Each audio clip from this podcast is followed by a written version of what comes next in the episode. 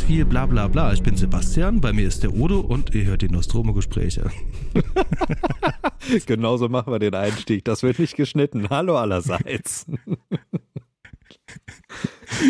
Hallo Odo, ich grüße dich und äh, ja, ihr da draußen, schön, dass ihr wieder eingeschaltet habt. Wie geht es dir denn, liebe Odo? Moin Basti, mir geht's wunderbar. Es ist ein herrlicher Morgen. Ich habe nur vier Stunden geschlafen. Dementsprechend wird das ein sehr witziges Gespräch heute, glaube ich.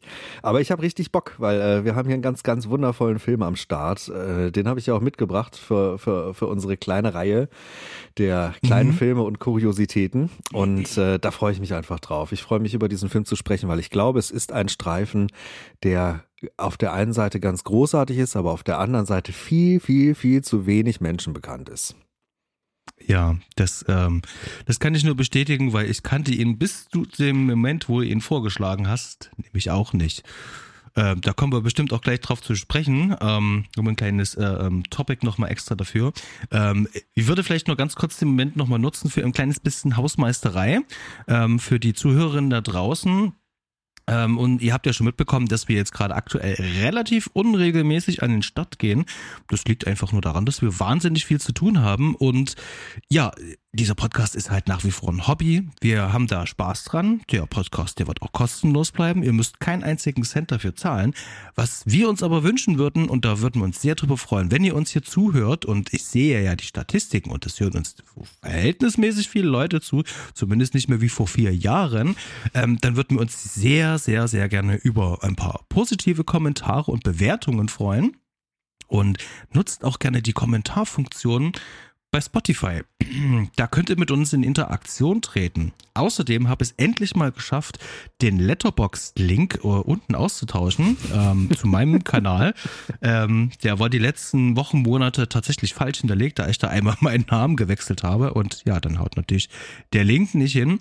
Ähm, da könnt ihr nämlich tatsächlich auch mit mir unter den jeweiligen Filmen auch gerne nochmal Rücksprache halten, falls das euch lieber ist. Oder auch mit dem Udo und auch mit dem Fred. Der ist da nämlich auch. Ähm, ja, das war's zumindest von meiner Seite. Also ihr wisst, was zu tun ist.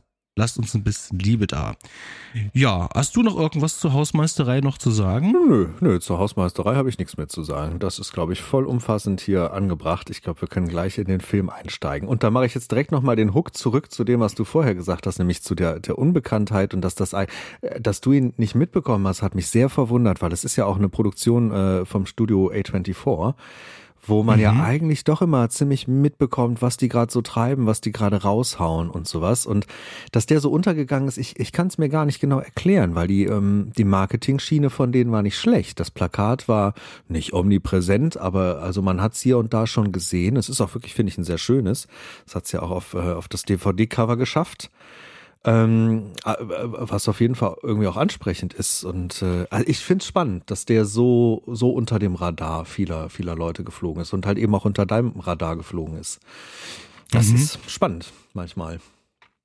Ja, äh, da frage ich dich gleich mal, ähm, wie, wie, wie bist du denn auf den Film dann aufmerksam geworden, wenn der so viel unterm Radar halt schwimmt? Äh, wie, wie ist denn bei mir war es wirklich der Instagram-Kanal von A24. Ich folge dem und habe direkt gesehen, da waren recht früh erste Bilder. Ich fand das Schwarz-Weiß sehr interessant und ich habe halt natürlich bei Joaquin Phoenix wird man ja immer erstmal ein bisschen hellhörig, helläugig und äh, das schürt schon ein bisschen Neugier. Und dann habe ich mich da ein bisschen reingefressen, worum das Ganze geht, weil bei den Bildern war ich bei A24 und mit Joaquin Phoenix erstmal kurz verwundert, in welche Richtung das so so gehen könnte, das Ganze und und habe halt ein bisschen was zur Geschichte gelesen und das hat mich natürlich persönlich direkt total angesprochen, äh, mich mit meiner persönlichen Geschichte. Denn hier ähm, geht's ja irgendwie um, äh, um, um eine nicht unbedingt Eltern-Kind-Beziehung, aber um eine Erwachsenen-Kind-Beziehung und auch um eine Eltern-Kind-Beziehung, also irgendwie so in einem, in einem Dreiecksformat. Und das eben äh, hier über weite Strecken auch in einem 1 zu 1 Setting. Ähm, und da bei mir die persönliche Geschichte ja auch aussieht, ich bin Vater von, von einem Siebenjährigen und ähm, äh, bei uns ist das so, ähm, dass er immer eine Woche bei mir lebt und eine Woche nicht bei mir lebt. Also quasi so eine ähm, alleine, alleinerziehenden, Teilzeit alleinerziehenden Situation, wenn man so will. Und von daher hat mich das natürlich direkt total angesprochen, total neugierig gemacht und sehr interessiert, wie der Film mir so eine Situation, die relativ ähnlich und vergleichbar ist, nahebringt. Ob der mich die Position äh, des Erwachsenen spüren lassen kann und auch die Position des Kindes spüren lassen kann und mir, äh, mir vielleicht auch neue, neue Sichtweisen darbietet, mir irgendwie neue Einflüsse bringt, neue Inspiration bringt. Und ja, deshalb musste ich unbedingt in diesen Film rein und bin auch sofort, als der hier im Kino kam, der lief hier in einem kleinen Kellerkino in Düsseldorf, bin ich direkt reingesprungen und äh, ja, war da, war da von vorne weg einfach sehr neugierig auf das Ganze und muss auch sagen, das hat sich sehr gelohnt. Diese ganze Kinoerfahrung war ganz wunderbar. Es war ein sehr toller Abend äh, mit einem Gläschen Rotwein in einem ganz wunderschönen Kellerkino, in dem ich eh einfach sehr gerne bin, als Ort schon sehr gerne bin. Und ich finde, das hier ist auch ein Film. Ich bin unglaublich froh und glücklich, dass ich den auf der großen Leinwand in so einer Atmosphäre gesehen habe, denn ich habe den Vergleich jetzt auch zu einer zweiten äh, Begegnung zu Hause auf dem Fernseher und es ist nicht ganz das Gleiche. Da ist äh, der Fokus nicht ganz das Gleiche und ich konnte mich da auf den Film einfach noch ein bisschen mehr einlassen im Kinosaal. Das, das war gut. Eine, eine eine wirklich tolle Kinoerfahrung. Ich mache ja immer wieder gerne einfach Plädoyers fürs Kino. Leute, Kino ist toll. Basti, wie äh, sieht das bei dir aus? Du hast den Film jetzt erst kennengelernt, ne? Ja, ich habe ihn jetzt erst kennengelernt und muss auch wirklich sagen, ich das wirklich sehr bedauere, dass ich den nicht in eines der üblichen Programmkinos bei uns gesehen habe. Ähm, denn da wäre richtig gut aufgehoben gewesen. Das wäre abends gewesen mit ein paar Leuten, wo ich dann vielleicht im Anschluss dann einfach noch ein paar Worte austauschen kann und hätte den Film ganz anders wahrgenommen und auch abgespeichert. Und so habe ich den jetzt ähm, vormittags am helllichten Tag ähm, habe ich den gesehen und da ist sozusagen auch meine Aufmerksamkeitsspanne wirklich am niedrigsten. Das heißt also, ich sitze mit Zettel und Stift da, mache mir Notizen, habe einen sehr analytischen Blick und ähm, muss mich sozusagen so ein bisschen wie auf so einem Filmfestival äh, wirklich äh, konzentrieren, auf diese Erzählweise konzentrieren. Ich kann mich nicht so ein bisschen dieses, ich sag mal vorsichtig, berieseln lassen, so dass es so in mich einströmt, sondern das ist schon ein sehr rationales Schauen dann um diese Uhrzeit bei mir. Und ähm, ist jetzt nicht grundsätzlich verkehrt, weil dafür habe ich jetzt genügend Gesprächsstoff. Ähm, aber ich habe gemerkt, ähm, so richtig emotional gebondet, so wie bei dir, hat der bei mir nicht. Also so gar nicht, da ich die Strukturen so wahrgenommen habe und gemerkt habe, wie dieser Film aufgebaut ist und wie er bestimmte Dinge halt erreichen will. Und ähm, da habe ich mich schon so ein bisschen geärgert, dass mir da so dieses Kinoerlebnis äh, ähm, da abhanden gekommen ist. Ähm, ist schon ein bisschen schade.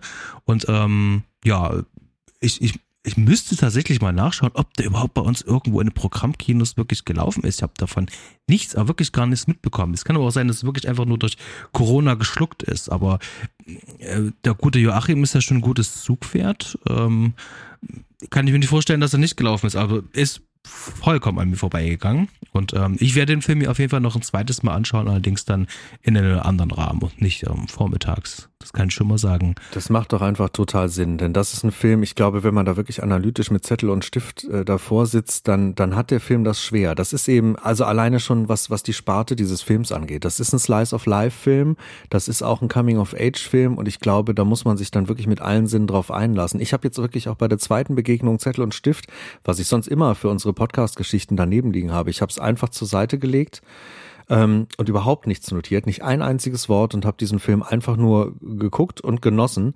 Und ich glaube, das war auch, das war auch ganz gut so, weil sonst hätte ich auch Probleme bekommen. Sonst kriegt man da, glaube ich, wirklich Probleme, dem Ganzen zu folgen und sich von dem auch wirklich an die Hand nehmen zu lassen. Denn äh, das, also das ist bei solchen Slice of Life Geschichten einfach oftmals sehr, sehr schwierig, finde ich, weil man da ja viel nicht unbedingt an einzelnen Szenen und Momenten aufmacht. Natürlich gibt's die, aber viel ist halt auch einfach das Gefühl, das da vermittelt wird und dafür muss man auch matchen mit den Figuren und matchen mit der ganzen Szenerie und dem, äh, dem ganzen Verlauf der Geschichte zwischen denen. Ja, genau. Ich möchte mal eine Frage ähm, stellvertretend ähm, für unsere Zuhörerinnen da draußen ähm, stellen, die nicht wissen, was ist denn eigentlich ein Slice of Life Film? Okay, okay, okay, Slice of Life. Ich kann das kurz erklären.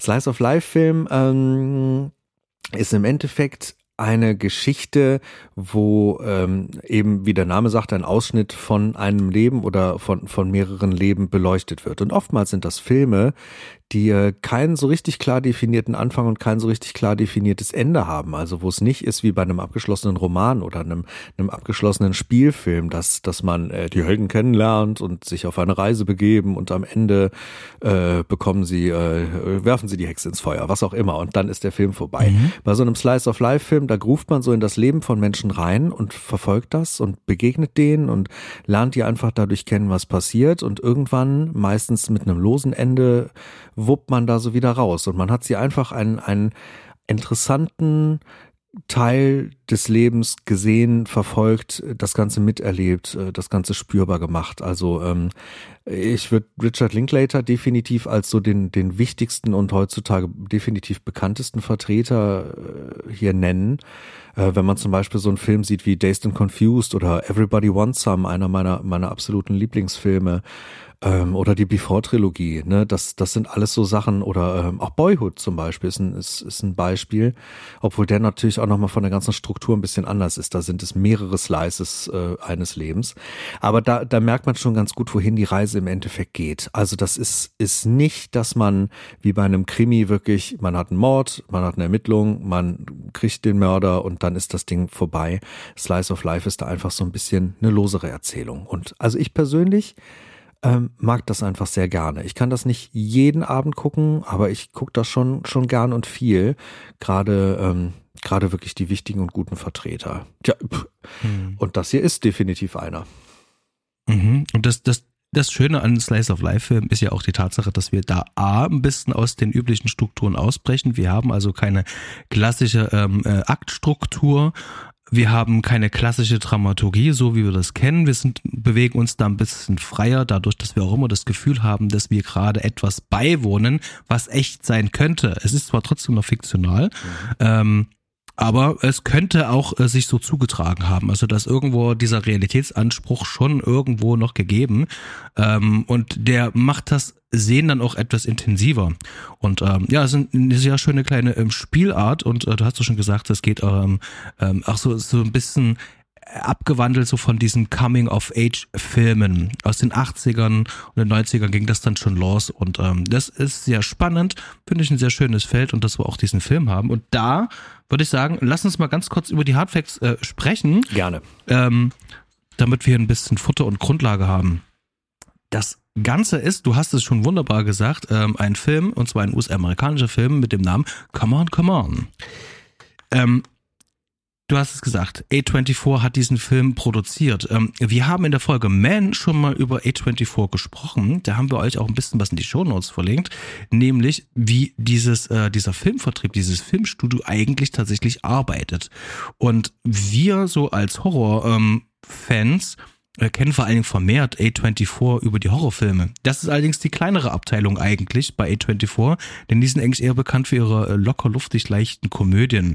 Schaut dann nochmal in die Folge Man rein, könnt auch gerne in die Folge reinhören, lohnt sich immer, vor mit dem Stefan. Und in den Shownotes findet ihr noch ähm, entsprechende weiterführende Links zu dem Label. Tolles Label. Ähm, wann kommt der große ähm, Vertrag mit uns? Dass wir die Filme exklusiv hier besprechen. fahren wir fort. Der Film ist 2021 rausgekommen, hat eine Laufzeit von 114 Minuten und hierzulande eine Altersfreigabe ab 6. Jetzt die Preisfrage. Udo, äh, ab wie vielen Jahren ist denn der Film eigentlich in den Vereinigten Staaten freigegeben?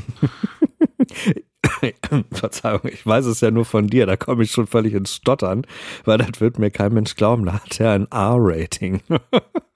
Und ich habe beim besten Willen nicht die leiseste Ahnung, warum die Amerikaner das getan haben. Also ich, ich weiß es einfach nicht. Ich habe da noch länger drüber nachgedacht. Mir fällt kein sinnvoller Grund ein. Fällt dir einer ein? Nee, überhaupt nicht. Und das wäre jetzt vielleicht einfach eine Frage an die ZuhörerInnen da draußen. Ähm, solltet ihr tatsächlich äh, was dazu wissen, ähm, irgendwas rausgefunden haben, ich habe gestern etwas länger recherchiert darüber, vorgestern, ähm, ich habe nichts dazu gefunden. Ähm, habt ihr da eine Information darüber? Lasst uns mal zukommen. Das würde uns sehr interessieren, warum dieser Film ein R-Rating ähm, bekommen hat. Nun sei es drum. Ähm, das Ganze ist ein Film. Das ist ein Auteurfilm von Mike Mills. Ähm, und Mike Mills ähm, war mir bis zu diesem Film tatsächlich eher äh, durch andere Arbeiten bekannt, also nicht durch seine Filme, sondern der hat ganz viele Musikvideos gemacht. Und ähm, ich kenne vor allen Dingen die ähm, Arbeiten für Air kenne ich. Ähm, ich mag wirklich Air sehr gerne.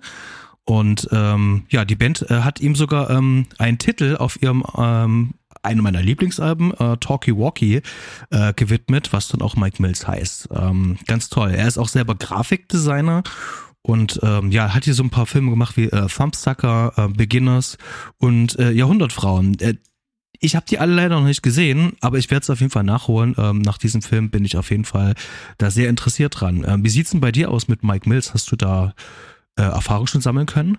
Nee, ganz, ganz im Gegenteil. Also mir geht's da wie dir. Ich habe das alles nicht gesehen, aber bin durchaus jetzt interessiert, mal hier und da reinzugucken. Denn äh, mir, war, mir war der Name auch vorher gar nicht groß im Begriff. Ähm, dementsprechend, nee, das, äh, der ist jetzt neu auf meiner Liste und da muss ich hier und da definitiv mal ran. Mhm. Genau, die Produktion ist äh, von Chelsea äh, Barnard, Andrea Longrace White und Laila Jakub eben halt für A24. Da gibt es so eine etwas größere Produktionsliste. Ähm, schaut mal bei IMDb nach. Ähm, da ist relativ viel drinne.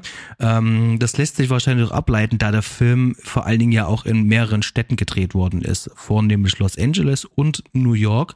Und da müssen natürlich mit verschiedenen Units gearbeitet werden. Und da gibt es natürlich verschiedene ähm, Produktionsdepartments, die dann hier zusammengreifen. Und deswegen liest sich dann diese ähm, Producer-Liste natürlich dann auch ähm, sehr lang. Die ist ausführlich auf jeden Fall bei IMDb abgebildet. Schaut da mal nach. Da gibt es auch ein paar coole Querverweise, wo die sonst noch mit gearbeitet haben. Ähm, ja, die Musik ist von den Brüdern ähm, Aaron Dessner und Bryce Dessner. Das sind ganz, ganz, ganz bekannte Indie-Musiker. Und ich muss jetzt wirklich zu meiner Schande gestehen, ähm, meine Indie-Zeit hat praktisch nicht stattgefunden. Allerdings Anfang der 2000er, wo wir so ein bisschen sozialisiert worden sind musikalisch oder Ende der 90er, war die Indie-Phase schon relativ hoch. Das heißt also, so ein bisschen was schwappte halt rüber. Ich habe das aber aktiv nie mitbekommen. Und was so in den 2010er Jahren passieren ist, dass entzieht sich vollkommen meiner Kenntnisse. Und da hatten die beiden allerdings so ihre Hochs mit äh, ihren ganzen Bands. Ähm, sei jetzt hier einfach mal genannt, The National. Hab ich kenne den Namen, aber ich habe nie aktiv irgendwas von denen tatsächlich gehört. Äh, wie geht's dir denn mit den beiden? Ähm, hast du von denen schon mal was gehört? Also ich höre ganz gerne Indie und kriege das auch bei Kumpels immer mal wieder mit und hier und da ne, und habe das auch in der Hochzeit äh, durchaus mitgekriegt, aber ich verbinde das wenig mit Namen. Also ich kenne viele der Songs, ich würde viele Sachen erkennen wahrscheinlich, die die, äh, die die Jungs hier gemacht haben, aber ich könnte es dir aus dem Stegreif überhaupt nicht nennen. Also so tief stecke ich da in der Sparte nicht drin. Da bin ich in anderen Genres definitiv viel, viel fester im Sattel und eindeutig klarer zu Haus, aber ich bin mir ganz sicher, ich habe schon so einiges gehört, wo die beiden die Finger dran hatten. Ähm, das definitiv schon. Also uh, The National zum Beispiel, da kenne ich das ein oder andere, aber auch da, ich könnte dir nicht einen Namen nennen, sondern das ist mir halt hier und da und dort begegnet. Ähm, ja, das, das ist für mich eine Musikrichtung, die irgendwie immer geht, die ich gut hören kann, aber wo ich selten aktiv einfach reingehe und mir dann ein spezielles Album rausfische oder sowas. Ja. Mhm. Genau. Ähm, ja, dann kommen wir zur Kamera. Ähm, dafür ähm, konnte ähm, Robbie Ryan verpflichtet werden. Das ist ein irischer Kameramann und äh, der hat äh, tatsächlich schon eine sehr beachtliche Vita und kann mir schon gut vorstellen, warum Mills ihn hier ausgesucht hat. Denn er hat unter anderem I Daniel Blake gemacht, den ich sehr toll finde, und auch von Yorgos Lanthimos The Favorite. Intrigen und Irrsinn. Ein wahnsinnig toll fotografierter Film. Hier gibt's auch ähm, ziemlich spannende Weitwinkelshots, also super Weitwinkelshots.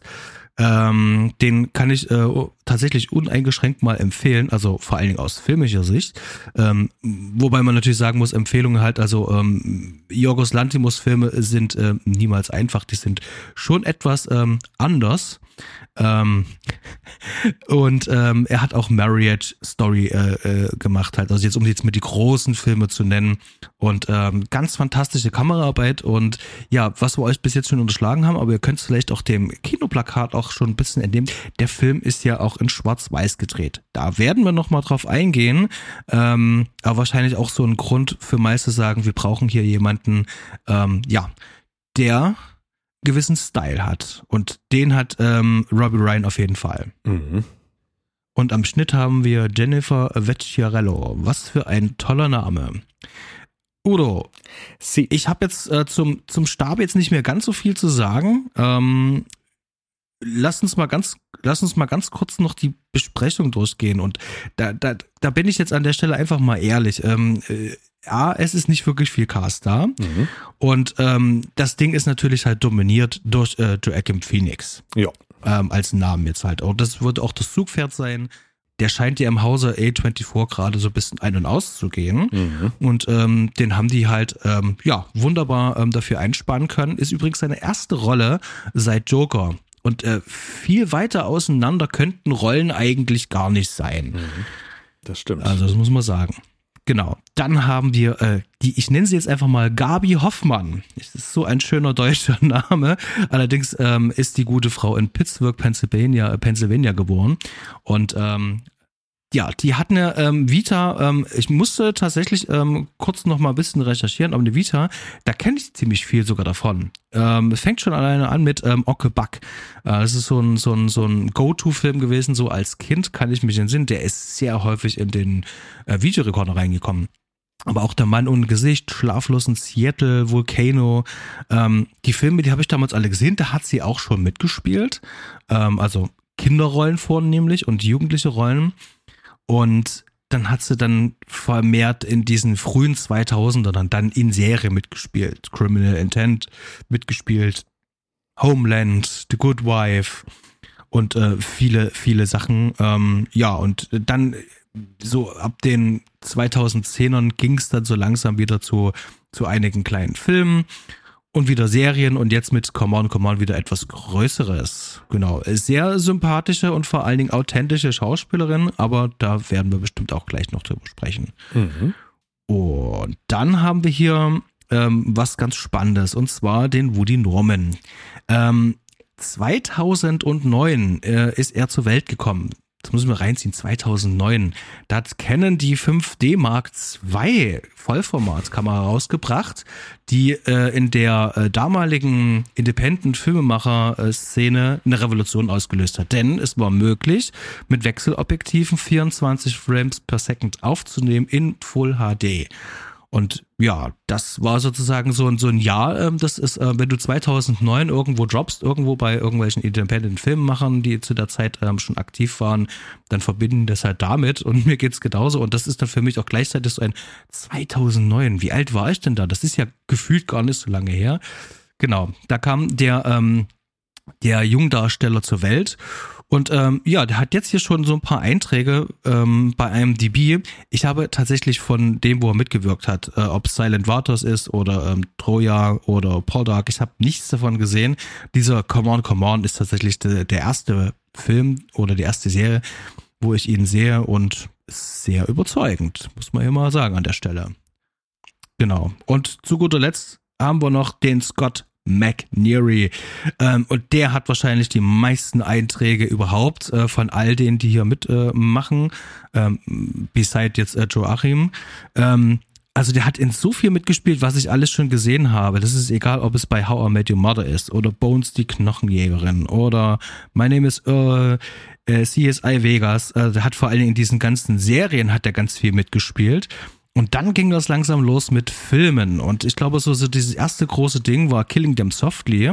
Ähm, ganz fantastischer Mafia-Film mit ähm, James Gandolfini und Brad Pitt. Und da spielt er eben halt auch eine ähm, etwas größere Nebenrolle.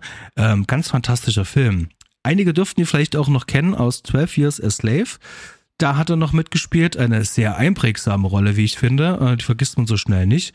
Ja, und dann geht es halt hier weiter. Also hat auch in der Serie Fargo mitgespielt. Oder auch in dem Film von Tarantino Once Upon a Time in Hollywood. Also da ist ganz, ganz, ganz viel dabei und ähm, ja, kein unbekannter Name.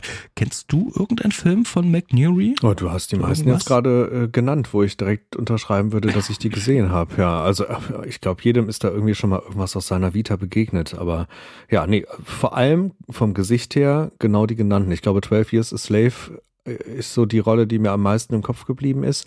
Weil bei den ganzen Serien, da stecke ich gar nicht so tief drin. Da habe ich hier und da und dort mal was gesehen, aber bis man dann da Gesichter wieder erkennt, das finde ich immer sehr, sehr kompliziert. Das geht nur bei Leuten, die man dann schon irgendwie auch noch aus anderen Dingen auf dem Schirm hat oder, oder wo man die wirklich sehr häufig gesehen hat, finde ich. Da ist er mir jetzt nicht, nicht ein Begriff, ne? Aber ja, nee. Äh, Tarantino und 12 Years a Slave würde ich da auch als, als äh, Aushängeschilder benennen. Mhm. Mhm. Ähm, hast du zur Besetzung noch irgendwas noch hinzuzufügen? Nö, nö, gar nicht. Ich wundere mich ein bisschen, dass, äh, dass die äh, Gabi Hoffman äh, hier, egal wo man so nachguckt, immer noch vor dem, vor dem Woody genannt wird, weil eigentlich finde ich, der Film wird zu weiten Teilen getragen eben von Phoenix und von Woody Norman. Also, dass dieses Zweigespann halt wirklich einen ganz, ganz großen Part in diesem Film ausmacht. Ähm, ja, aber das ne, ist ja auch oft ein bisschen, bisschen eine politische Entscheidung, wie da die Reihenfolge so ge ge geflochten wird. Ähm, auf der DVD ist es wirklich so, dass äh, nur oben Joaquin Phoenix und Woody Norman stehen und das ist auch beim Plakat mal nicht so gewesen. Das ist ganz interessant. Ja, nee, sonst, äh, das sind die wichtigsten. Alles klar, dann würde ich sagen, lassen wir fix noch die Zusammenfassung machen. Hm, da greife ich auf die DVD-Hülle ähm, zurück und da kann man direkt schon mal sagen, der Film ist sehr, sehr gut verfügbar, sowohl im Stream als auch auf DVD, als auch auf Blu-ray. Die DVD hier, ich weiß gar nicht mehr, wie viel die gekostet hat, aber sie war wirklich günstig. Also, äh, im, im, also weit unter 10 Euro. Ich kann es nicht genau sagen, 6 Euro oder sowas, ich weiß es nicht. Man kriegt diesen Film sehr gut und sehr leicht. Äh, das ist hier die äh, erste Ausgabe von, äh, von DCM. Sehr empfehlenswert, nicht viel Bonusmaterial drauf, sehr schnörkellos, aber äh, tut, was sie soll. So, und da steht drauf. Der New Yorker Radiojournalist Johnny, der nach einer langen Beziehung wieder Single ist, arbeitet an einer Reportage, für die er Jugendliche in den gesamten USA zu ihrer Zukunft befragt. Doch nach einem Anruf seiner Schwester Viv muss er sich unerwartet um ihren Sohn kümmern, den neunjährigen Jesse. Es ist das erste Mal, dass Johnny wirklich mit dem Thema Elternschaft in Berührung kommt und die Verantwortung für ein Kind übernehmen muss. Und für den ebenso aufgeweckten wie sensiblen Woody ist es das erste Mal, dass er längere Zeit von seiner Mutter getrennt ist. Gemeinsam begeben sie sich auf einen Roadtrip quer durch die USA, auf dem Johnny versucht, sein Radioprojekt fertigzustellen und mit jungen Menschen über Träume, Ängste und Hoffnungen spricht. Zwischen den beiden entsteht nach und nach eine tiefe emotionale Verbindung und ihre Reise mit all ihren Höhen und Tiefen verändert Onkel und Neffe für immer. Finde ich recht treffend zusammengefasst. Das äh, gibt im Kern durchaus wieder, was wir hier präsentiert bekommen. Ganz schön. Exakt, das sehe ich genauso. Gut, da mhm. haben wir mhm. doch eine wunderbare Grundlage, ähm, um ein bisschen tiefer ins Gespräch ähm, einzusteigen. Und ich, ich habe mir als ersten Punkt tatsächlich auch wirklich mal so diese, diese Idee und das Drehbuch mit dieser ganzen Struktur mal aufgeschrieben. Denn die Idee, die kam Mills hier, als er äh, mit seinem Sohn ähm, in der Badewanne war. Also der Sohn war in der Badewanne und äh, dabei hatte er die Idee, als die beiden sich da unterhalten haben. Ähm, sprich also diese, diese, diese Träume, diese Ziele und Wünsche, also sprich, was äh, der, äh, der Joachim hier ähm, macht in dem Film als Reporter, ähm, dieses Format einfach nur aufgegriffen und weitergesponnen. Was wäre, wenn ich jetzt alle Kinder äh, von Amerika fragen würde oder könnte oder eine Auswahl? Und ähm, darum hat er dann die diese ganze Geschichte eben halt gestrickt und da wollte ich dich tatsächlich einfach mal fragen, weil du hast äh, von uns beiden definitiv mehr von diesen ähm, Slice of Life äh, Film gesehen. Ähm, wie fandest du denn allgemein diese Struktur? Und ich werde es auch gleich noch ein bisschen erklären, die Struktur, aber wie fandest du allgemein diese Struktur des Films? Also die hat mich bei meiner Begegnung im Kino sehr mitgenommen. Ich habe schon gemerkt, dass es eine Struktur ist, die eindeutig so geschrieben ist, äh, eindeutig auch darauf ausgelegt ist, dass sie Höhen und Spitzen hat, dass sie auch eine, eine Art Spannungskurve in Anführungsstrichen drin hat ähm, immer mal wieder gebrochen wird durch diese, durch diese Gespräche mit den Kindern und Jugendlichen, was ich sehr interessant finde. Ich mag sowas ganz gerne. Das kriegt dann manchmal hier und da so ein bisschen einen dokumentarischen Charakter, wo ich mich auch mehrfach fragte, wie authentisch sind diese Schnipsel denn? Sind das teilweise echte Gespräche? Wie, wie echt sind da auch die, die Aussagen der Kinder und Jugendlichen? Ist das für die geschrieben oder ist das äh, improvisiert? Also beziehungsweise ist das einfach, ist das echt? Ähm, das konnte ich nicht ganz einsortieren und ich, äh, ich habe den Audiokommentar jetzt noch nicht gehört und äh, habe es nur versucht ein bisschen zu recherchieren und habe es noch nicht rausfinden können, wie sich das damit verhält. Vielleicht kannst du da gleich ein bisschen für Aufklärung sorgen. Ähm, zur Struktur kann ich auf jeden Fall nur sagen, die ist äh, sehr funktional und sie ist äh, folgt auch so ein bisschen, finde ich, den den Regeln von klassischen Nein, nicht klassischen ist das falsche Wort. Von dem ein oder anderen Drama, was man halt schon kennt. Es ist eine Struktur, mit der man vertraut ist, der man immer mal wieder begegnet, finde ich. Aber das ist gerade jetzt für den Film und um mir die Charaktere näher zu bringen und um mir auch ähm, die Gefühlswelten hier der Person näher zu bringen, ähm, ja, mehr als zweckdienlich. Das, das hilft mir sehr, mich mit der Handlung zu verbinden, meine Gefühle mit der Handlung zu verknüpfen. Also von daher war ich eigentlich persönlich sehr äh, direkt sehr vertraut mit dieser Struktur und ich habe das in meiner Letterbox Review so geschrieben und da, da das empfinde ich auch nach wie vor so auch bei meinem bei meiner zweiten Begegnung mit dem Film, dass der Film mich einhüllt wie eine warme Decke, dass der mich so richtig herzlich in den Arm nimmt. Und so habe ich das jetzt auch wieder empfunden und ich glaube, das liegt zu Teilen auch an dieser Struktur.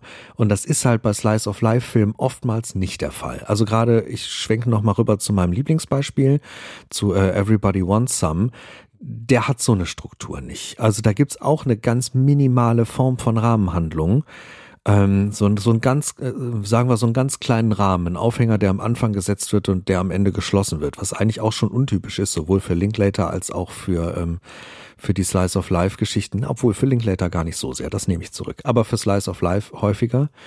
Ähm, und ähm, äh, man merkt schon, dass da die Strukturen variieren. Und das hier ist dann doch, äh, doch klar gesch geschrieben, gescriptet. Das merkt man. Und ähm, das ist es bei Linklater natürlich auch. Everybody Wants Some folgt natürlich auch so einer geschriebenen Struktur. Das ist ja kein genauso ist es passiert Ding, sondern er hat da ganz viele verschiedene Dinge reingeflochten.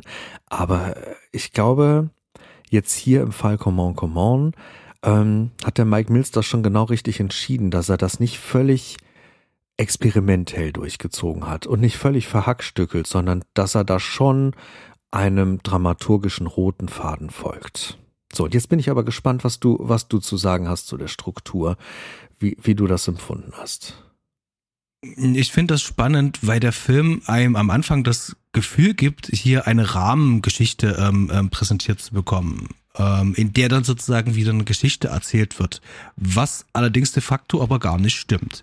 Äh, um das vielleicht ein bisschen zu erklären, äh, im Kern geht's ja, und das hast du ja auch gut zusammengefasst, äh, geht es ja tatsächlich einfach nur um diese Geschichte, dass der Onkel auf den kleinen Jungen aufpassen soll und die beiden ja dann in viele Gespräche und Konfliktsituationen reingeworfen werden. Das ist so der Kern. Und äh, der andere Teil ist dann sozusagen diese ganze Interviewreise, die eben halt macht, die die beiden eben halt auch durch die Vereinigten Staaten führt, sprich von der Ost- zur Westküste, nee, von der West- zur Ostküste in dem Fall. Und das fühlt sich immer so ein bisschen an, so wie da hält der Film ganz kurz an und ähm, ähm, macht sozusagen so ein bisschen ähm, macht Kommentare nochmal. Also der Film kommentiert sich sozusagen durch diese ähm, Interviews dann selber nochmal, beziehungsweise gibt Themen vor, gibt den Rahmen halt nochmal vor. Ähm, Im Film wiederum selber folgst du dem Narrativ. Ähm, funktioniert das natürlich auch wiederum. Und für mich war es aber immer so wie, okay, das ist jetzt sozusagen wie ein Rahmen. Das gibt mir eben halt bestimmte Themen halt auch schon vor. Wenn, wenn man das sozusagen bewusst wahrnimmt, ähm, war das für mich dann immer so ein, so ein, so ein Moment, der mich ein kleines bisschen rausgebracht hat. Zum einen sind gerade diese ganzen Interview-Szenen ähm, ähm, sind alle mit so einer uplifting ähm, Music versehen das ist alles ähm, sehr, es wirkt für mich dadurch gekünstelt. Das ist so so hochgegriffen. Das ist so ähm, überdramatisiert, vielleicht ein bisschen überstilisiert. Das ist jetzt aber nur mit persönliches Geschmäckle. Ich kann aber natürlich voll verstehen, wenn man da von Anfang an drinne ist, dass einen das natürlich auch huckt und packt, weil die Musik macht ja was mit einem ähm, für mich, der jemand, als, als für mich als jemand, der tagtäglich ähm, mit Social Media Content ähm, äh, arbeiten muss, also das ist ja mein Brotverdienst, ähm, arbeite ich mit Stock Music. Und da gibt's ganz viel äh, ähnlicher Musik. Und ich fühlte mich daran erinnert. Das ist sozusagen ähm, Musik, mit der man äh, relativ äh, schnell ähm, ich möchte nicht das böse Wort manipulieren sagen, ich möchte eher sagen, so Leute beeinflussen kann. Also äh, da sozusagen die Themen verstärken kann, die man vermitteln will, also auf einfachsten Weg. Und das hat mich ein bisschen rausgebracht. Ähm, wie gesagt, kann auch einfach wirklich an meinem Arbeitsalltag und meinem Geschmäckle sein. Aber da habe ich richtig gemerkt, okay, ähm, hier möchte der Film wirklich auch die, die Kommentarfunktion nutzen und die Themenvorgaben auch nutzen und vielleicht auch einfach ein bisschen poetischer sein. Ähm, äh, unabhängig davon ist, ist die eigentliche Struktur zwischen Onkel und Neffe ähm, ja das Kernstück. Und da finde ich eben halt passiert eigentlich das, was für den Film am wichtigsten ist, diese ganzen Dialoge. Und ähm, da muss ich sagen, da ist das Drehbuch für, für mich persönlich am effektivsten, wenn die beiden diese ganzen Wortgefechte haben, wenn die sich unterhalten, wenn die Fragen stellen. Und ähm, ich hatte fast gar nicht das Gefühl, dass dieser, dieser Junge wie so ein Erwachsener agiert, sondern ich habe trotzdem noch wahrgenommen, der agiert hier noch wie ein, wie, wie, wie ein Neunjähriger. Und manchmal ist es ja so bei Drehbüchern, äh, dass sozusagen Kinder eigentlich Rollen von weitaus älteren Figuren mehr oder weniger spielen. Also dass die Worte in den Mund gelegt bekommen, die gar nicht altersgerecht sind. Hier hatte ich aber schon das Gefühl, ähm, das könnte hier die Welt eines Neunjährigen sein. Und äh, da würde mich mal interessieren, wie hast du denn das da wahrgenommen? War das für dich auch äh, ein authentisch neunjähriger Junge?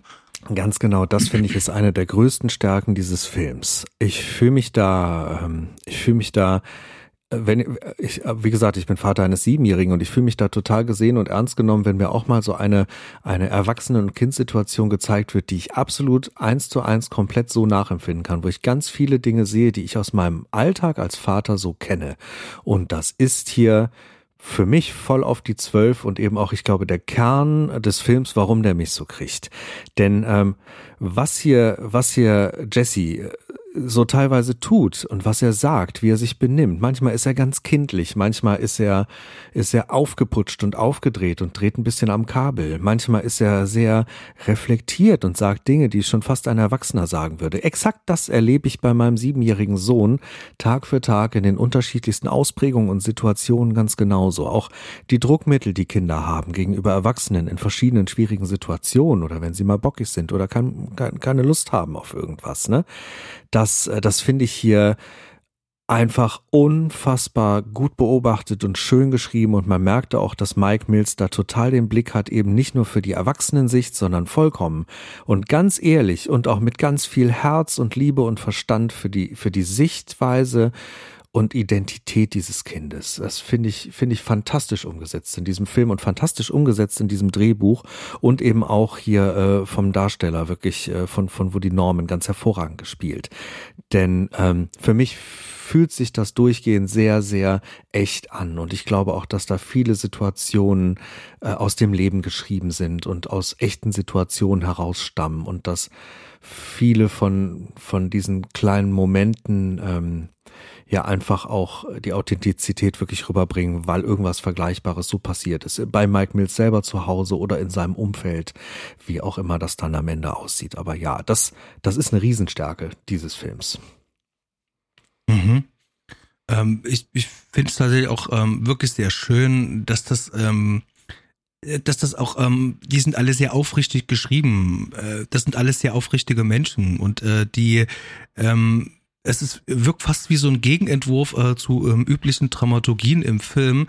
Äh, hier sagt jeder ganz genau, ähm, also in den meisten Fällen, wo das Problem liegt. Sagt also, was ihn bedrückt, ähm, wo, wo sozusagen der Schuh drückt, wo andere Filme sozusagen da eigentlich einen riesengroßen Bogen drum machen, um daraus eben halt eine Dramaturgie halt zu machen. Durch das Weglassen oder Nichtsagen von Dingen entstehen Probleme. Und hier ist es so, hier werden die gleich angesprochen, die Probleme. Und hier geht es darum, diese Probleme zu lösen. Und da liegt die Stärke äh, dieses ganzen Drehbuchs, dass dieser Film nicht die Probleme aufzeigt, sondern er muss sie lösen und stellvertretend eben halt hier auch von ähm, Joachim Phoenix. Und ich finde das äh, ganz fantastisch, dass der Film sich da einfach ähm, den Schritt weiter vorwagt und sagt, so, jetzt gehen wir das an. Aber wie gehe ich das an? Weil wir müssen ja, also selbst wenn man ja auch keine Kinder hat, ähm, Joachim Phoenix in dem Film hat's ja auch nicht. Das heißt also, er muss sich jetzt die Situation stellen. Das heißt, du bist selber gefragt, okay, wie gehe ich jetzt mit der Situation um? Und da finde ich diese ganzen Gespräche, diese ganzen Telefongespräche, die er dann mit seiner Schwester führt, die dann auch noch da noch mal zusätzlich noch ein, ein anderes Leben, was die mal gehabt haben, noch mit aufdeckt, das finde ich ganz fantastisch gelöst weil ich dann automatisch dran bin, weil ich will selber wissen, ähm, wie lösen die das. Der Film gibt mir wiederum aber genügend Zeit, dass ich selber auch äh, überlegen kann, wie würde ich das machen. Dass ich selber auch als Zuschauer involviert bin. Und das ist auch noch eine weitere Stärke äh, dieses Drehbuchs und dieses Films, dass, dass ich als Zuschauer da tatsächlich so ernst genommen werde, dass ich mir selber Gedanken machen kann. Finde ich mhm. ganz fantastisch.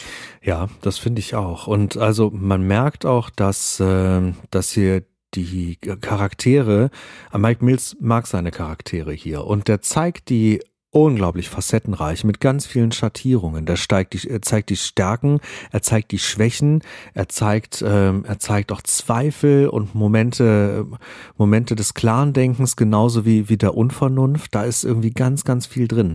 Ich habe mir hier äh, zum Analysepart, was das angeht, da stecken wir tief drin. Ich habe mir da fünf Punkte zu aufgeschrieben und ich finde diese, diese äh, Dichte, diese Komplexität dieses Films da ganz faszinierend. Ich würde die gerade mal kurz nennen dass wir da hier und da noch mal einen Ticken drüber sprechen können, wo, wo ich glaube, dass so die, die Hauptpunkte hier liegen, gerade in dieser Beziehung zwischen den beiden, beziehungsweise auch in, äh, zwischen den dreien am Ende. Ähm, der, der Vater ist ja so ein kleines bisschen raus, ähm, den sieht man hier und da nur kürzer. Äh, Habe ich hier als ersten Stichpunkt Familienbeziehungen und zwar wirklich als, als ein zentrales Thema des Films, ähm, weil es hier sehr komplexe Dynamiken gibt zwischen den Erwachsenen und auch zwischen, zwischen, äh, zwischen äh, Jesse und sowohl seiner Mom als auch seinem Onkel, den er ja, wie lange hat er den vorher nicht gesehen? Ein gutes Jahr war das, ne? Auf jeden Fall eine lange Zeit hat er ihn nicht gesehen, bis er jetzt hier dann mit dieser längeren gemeinsamen Phase konfrontiert wird. Ähm, da wird auf jeden Fall sehr schön gezeigt vom Film, wie sich diese Beziehungen entwickeln und verändern und eben auch manchmal leicht und manchmal schwierig sein können. Also, dass es diese leichten Momente gibt, wo die beiden zum Beispiel gemeinsam Tonaufnahmen am Strand machen, aber eben auch ganz, ganz schwierige Augenblicke, ähm, wenn, wenn, wenn so eine Trennungssituation wieder bevorsteht, wo, wo klar ist, dass Jesse zurück zu seiner Mom geht, äh, wie er mit dem Stress umgehen soll, wie die beiden auch gemeinsam dann Wut rauslassen, das ist so eine Szene. Also das, das Thema Familienbeziehung ist da ganz groß. Als zweiten Punkt habe ich Kindheit und Erwachsenen werden, äh, erwachsen werden. Ähm, ne, so dieses, dieses Coming-of-Age-Thema. Und das, das bezieht sich ja natürlich vor allem auf Jesse auf, äh, auf die Unsicherheiten, die er hat, auf die Herausforderungen von ihm, äh, vor allem während er mittendrin ist, seine eigene Identität zu entwickeln und irgendwie die Welt um sich rum zu entdecken. Die Welt wird größer für ihn, was ja auch eine ganz, ne, du kennst es selber auch von, von, von deinem Kind.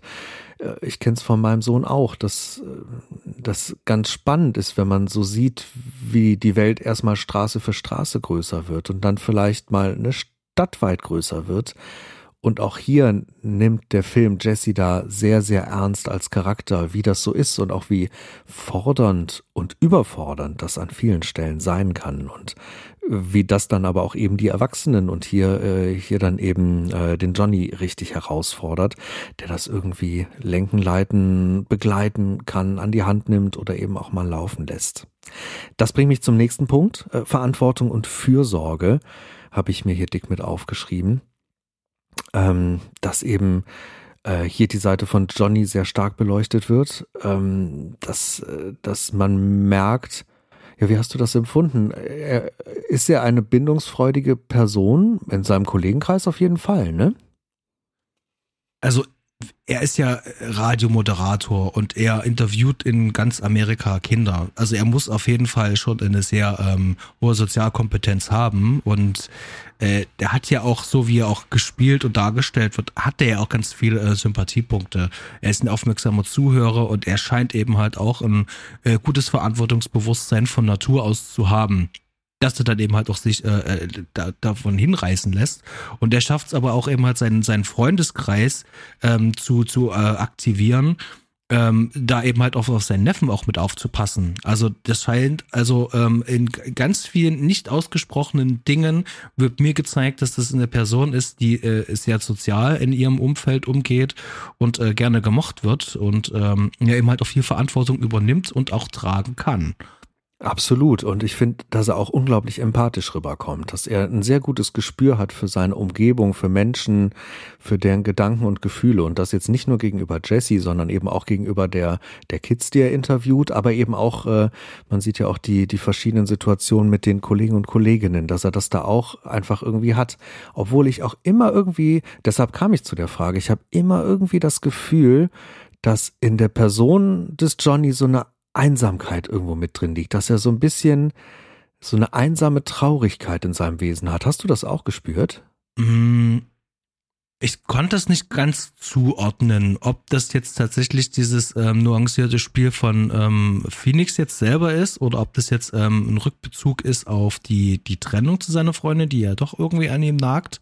Und äh, das ähm, einhergehen, okay, ich kann jetzt hier keine Familie aufbauen, ne, und all so eine Sachen.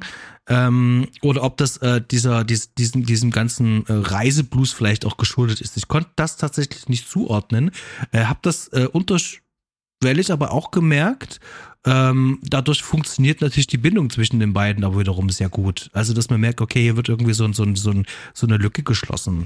Ähm, die beiden haben sich so ein bisschen gesucht und gefunden. Ähm, sozusagen Vaterersatz, Sohnersatz. So ein bisschen fühlte sich das an. Mhm. Mm, und vielleicht noch so einen Punkt nochmal mit auf, äh, aufzugreifen, was diese soziale Kompetenz betrifft. Also ich finde das ja ganz spannend. Hast du schon mal Kinder interviewt?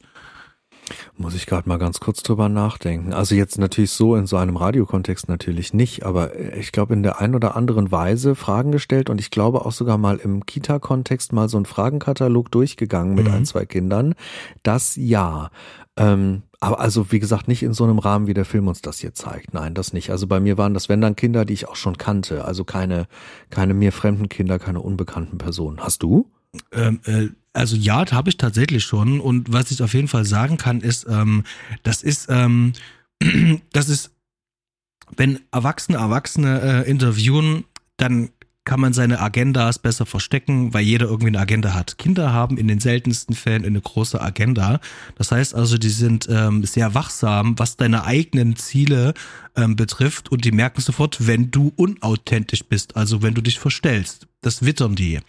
Und ähm, ich finde das stark, ähm, wie, Phoenix das hier macht, dass er in dieser Rolle so authentisch ist, dass ich ihn nicht als Phoenix wahrnehme. Also das finde ich ganz faszinierend. Ähm, das heißt also auch da ähm, auf so vielen Ebenen so feinfühlig.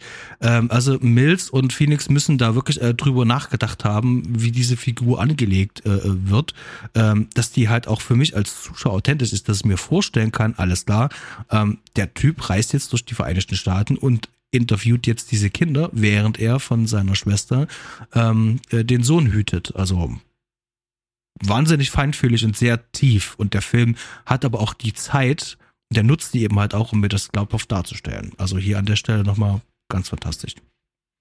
Mm, wirklich, muss man den Hut ziehen. Mm, das passt zu meinen, ich habe noch zwei Punkte, die ich, die ich da noch anschließen wollte. Es passt zu meinem nächsten Punkt, äh, Bedeutung von Kommunikation und Verständnis. Im Endeffekt hast du das auch schon ausgeführt. Das hatte ich mir als weiteres großes Thema dieses Filmstick aufgeschrieben, denn, äh, denn Dialoge tragen diesen Film. Hier wird auch einfach ganz viel gezeigt, wie die Protagonisten miteinander interagieren, einfach sprechen, äh, versuchen einander zu verstehen und äh, wirklich auch sich gegenseitig Raum lassen, manchmal auch in Gesprächen und und auch mal Ruhe lassen, um irgendwie gedanklich zur Ruhe zu kommen und dann das Gespräch neu anzufangen. Auch das finde ich unglaublich äh, passend dargestellt, wie ich das auch im Leben mit einem Kind zusammen empfinde, dass es eben nicht immer nur darum geht, zu reden, zu reden, zu reden, sondern das Raum lassen manchmal und dieses auch einfach mal sein lassen äh, ein unglaublich wichtiger Faktor ist. Und ich finde es toll, dass der Film das so aufgreift.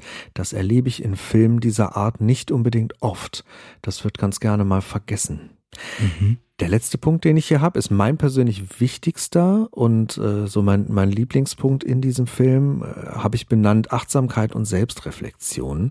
Mhm. Ähm, weil hier die Charaktere mit teilweise sehr schwierigen Situationen, mit sehr emotionalen äh, Situationen und Herausforderungen konfrontiert werden und ebenso auch dazu gezwungen sind, sich selbst und sich selbst und ihre Handlung zu reflektieren, darüber nachzudenken und manchmal auch zurückzurudern, zu merken, oh, ich habe einen Fehler gemacht, äh, das muss ich nochmal irgendwie anders angehen, da muss ich nochmal mit mehr Ruhe ran. Ich finde da eine ganz bezeichnende Szene ist, äh, wo sich Jesse im Klo einschließt, mhm. äh, ne, vorgespiegelt hat, er müsste aufs Klo gehen und wo man richtig in Johnny merkt, und das ist was, da, da habe ich mich als Vater so richtig gesehen gefühlt. Das ist halt einfach was, wo man in einer Situation merkt, ich stehe unter Druck, ich stehe unter Druck, ich müsste jetzt zum Flughafen, ich müsste jetzt dies erledigen, ich müsste jetzt das erledigen und man lässt als Elternteil an irgendeinem Punkt einfach, einfach los und denkt sich, okay, ach scheiß doch drauf. Bestellt das Taxi ab, bestellt die Flüge ab setzt sich vor dieses Klo und man nimmt sich Zeit für die Situation und das, was in einem selber, in dem Kind, in dem, was zwischen beiden passiert, vor sich geht. Du kennst das doch auch in- und ja, auswendig, oder? Solche Momente. Auf jeden Fall. Ja. Auf jeden Fall. Ich muss auch äh, an, einen, an, an den ehemaligen ähm, äh, Arbeitgeber denken, ähm, wo es eine sehr harte Mitarbeiterpolitik gab. Also wenn man da zu spät gekommen ist, ähm, gab es dann eben halt mal ganz schnell vorgesetzte Gespräche etc. Und die alleinerziehenden Mütter kamen halt äh, verstärkt und regelmäßig zu spät. Und da gab es halt regelmäßige Gespräche, wo ich mir gedacht habe, so, ähm, das ist doch aber normal. Die haben halt Kinder, also, ne? Und äh, irgendwann gab es dann eben halt auch einfach so einen so, so einen Punkt. Ähm, also eine Mutter hat dann auch zu mir gesagt, so, ähm, ich habe hier einen festen Arbeitsvertrag. Ich komme hier fünf Minuten zu spät ähm, oder sechs Minuten zu spät. Ähm, das geht vor jedem Arbeitsgericht durch. Ich, das kümmert mich hier alles überhaupt gar nicht. Ich nehme mir die Zeit für mein Kind und die Arbeit kann ich trotzdem immer noch machen. Also, und ich fand das, äh, das, damals habe ich nicht so sehr verstanden, wie ich es heute verstehe. Und das ist auch so ein wichtiges Ding, eben halt auch zu sagen, nee, ich halte jetzt hier mal ganz kurz an. Also sozusagen diesen Alltag anhalten und das Wesentliche ist eben halt hier das Kind. Und da wird auch der Fokus drauf gelegt. Und das heißt eben halt doch manchmal, okay, du hast einen Plan gehabt. Tja, da, den kannst du vergessen, den Plan. Ähm, wie, wie, wie heißt Muss man äh, gehen lassen, ja. Genau. Es gibt so ein, so ein jüdisches Sprichwort, äh, ähm, wenn du, wenn du Pläne hast, lacht der lieber Gott. Weißt das so schön. ähm, Treffend. Das, ja, das äh, hat man halt ganz oft. Das, das ist so. Man, man hat das mit Kindern und diese Situation. Und es ist umso besser man loslassen kann, umso besser funktioniert das dann auch, dass man selber wieder runterfährt und irgendwie zu einer Lösung überhaupt findet und sich nicht immer noch weiter reinsteigert, reinsteigert und hochpusht und dann, dann wird das Ganze zum Vulkanausbruch. Mhm. Ja, also es sind viele äh, schöne kleine Momente halt da drin, die doch so ähnlich sind in diesem Film. Also wo ich auch das Gefühl habe, hier auch als ähm, Erziehender oder als äh, Mensch mit Kind ähm, auch wirklich direkt angesprochen zu werden. Eine meiner Lieblingsszenen muss ich da auch noch nennen, das ist die Wutszene, wo einfach mal gebrüllt wird. Also ich hatte schon bei der gerade genannten Szene mit der Toilette, mit dem Einschließen schon echt ein bisschen Pipi in den Augen. Aber im Kino an der Stelle musste ich wirklich kurz weinen. Ich weiß nicht warum. Das hat irgendwie was in mir gelöst, weil ich auch einfach gesehen habe, Mensch, das geht auch anderen so. Das andere, er schreibt das in dem Film so rein. Ich bin mir sicher, das ist in der einen oder anderen Form so vielen Eltern schon passiert. Es, ist, es sind einfach diese Momente, wo, wo man merkt, in meinem Kind ist so viel aufgestaut, da ist so viel und in mir selber ist es auch und das braucht ein Ventil mhm. und dann schreit man halt zusammen und dann dreht man einfach mal völlig frei. Total egal, was die Umwelt dann von einem denkt, wer das mitbekommt. Man macht das dann einfach und ich muss sagen, ich, ich habe das mit meinem Sohn auch oft, immer wieder ähnliche Momente, ähnliche Situationen, wo wir beide uns ein Ventil suchen und auch einfach mal freidrehen. Das äh, war mal in einem Wald so, dass wir uns Stöcke geschnappt haben und, äh, und, und auf, auf, äh, auf einen kaputten Baum, der am Boden lag, dann eingedroschen haben. Einfach weil es in dem Moment nach einer richtig langen Streitsituation und ne, es hat geregnet und irgendwie mein Sohn hatte keinen Bock mehr weiterzugehen und so. Und dann drischt man auf diesen Baum ein und irgendwann fängt man an zu lachen. Mhm. Irgendwann fängt man an zu lachen, wird sich der Absurdität der Situation bewusst bewusst, man nimmt sich in die Arme und plötzlich ist die Motivation wieder da. Und mhm. verdammt nochmal, genau das zeigt der Film und zwar auch so, dass ich das spüren kann. Also zumindest ich, ich würde auch mal wirklich gerne wissen, wie das Leuten geht, die selber keine Eltern sind, ja. ob die das bei diesem Film auch so spüren können. Denn das kann ich nicht beurteilen. Ähm, also, liebe Hörer, schreibt uns da gerne äh, mal zu. Egal wo, auf welchem Medium, schreibt uns das bei Instagram als Kommentar oder sowas. Interessiert mich wirklich sehr, ob ihr das, wenn ihr keine Kinder habt und diesen Film gesehen habt, ob ihr das auch so fühlen könnt. Mhm. Ich persönlich in meiner Situation, ich kann das sehr fühlen. Und ja, wie gesagt, äh, also ich, es kommt wirklich nicht oft vor, dass ich in einem Kino sitze und bei einem Film weinen muss. Der Film hat's geschafft. Das rechne ich dem an. Das ist wirklich, wirklich selten. Okay, sehr beeindruckend dann hat der Film das ja schon mal geschafft. Ähm, ich würde die, die Möglichkeit auch gleich mal nutzen, ähm, weil der Film hat ja ähm, äh, vor allen Dingen visuelle und ähm, auch äh, auf der Audioebene ganz viele ähm, Sachen, die uns das natürlich halt auch gut rüberbringen, was da eigentlich gerade passiert. Und ähm, ich würde gerne hier, hier zum, zum Schluss vor allen Dingen auch einfach mal über diese, diese Art und Weise des Tonschnitts reden. Ähm, weil das habe ich festgestellt, ähm, das ist schon eine sehr äh, beeindruckende Leistung, was da passiert. Das kann man, wenn man jetzt vielleicht nicht so in der Materie drinsteckt wie wir, kann man das wahrscheinlich schnell mal überhören. Aber auf der Tonebene passiert so viel. Äh, wir haben ganz viele Kreuzschnitte, wo wir sozusagen ähm, aus einer äh, Interviewszene noch Dinge hören, obwohl wir auf der visuellen Ebene eigentlich schon wieder tatsächlich in einer anderen Szene sind und auch umgedreht. Und diese ganzen Interviews auch dafür sorgen, was ich vorhin schon sagte, also wie diesen Rahmen, dieser doppelte Layer eben halt uns auch die Themen halt mit vorweg gibt. Und ähm, er teilweise auch schon Sekunden bevor eigentlich wildlich umgeschnitten wird, ähm, dieses Thema noch beibehält, also auf der Autoebene. Und das finde ich äh, ganz faszinierend. Wenn man dann sieht, ähm, was die für ähm, ähm, äh, die arbeiten ja in unter, unterschiedlichen Räumen und das hört man auch. Also wenn ich jetzt, ich habe ja den Film ja in, ähm, mit Untertiteln geschaut, also im Original gesehen, da hört man schon, okay, das sind verschiedene ähm, ähm, Soundquellen, wo die herkommen und das aber so gut miteinander kombiniert und vermischt, ähm, dass du trotzdem subtil wahrnimmst, okay, ähm, hier, hier verändert sich schon ein bisschen was. Ähm, bin aber trotzdem noch gefühlt in der Szene drinne.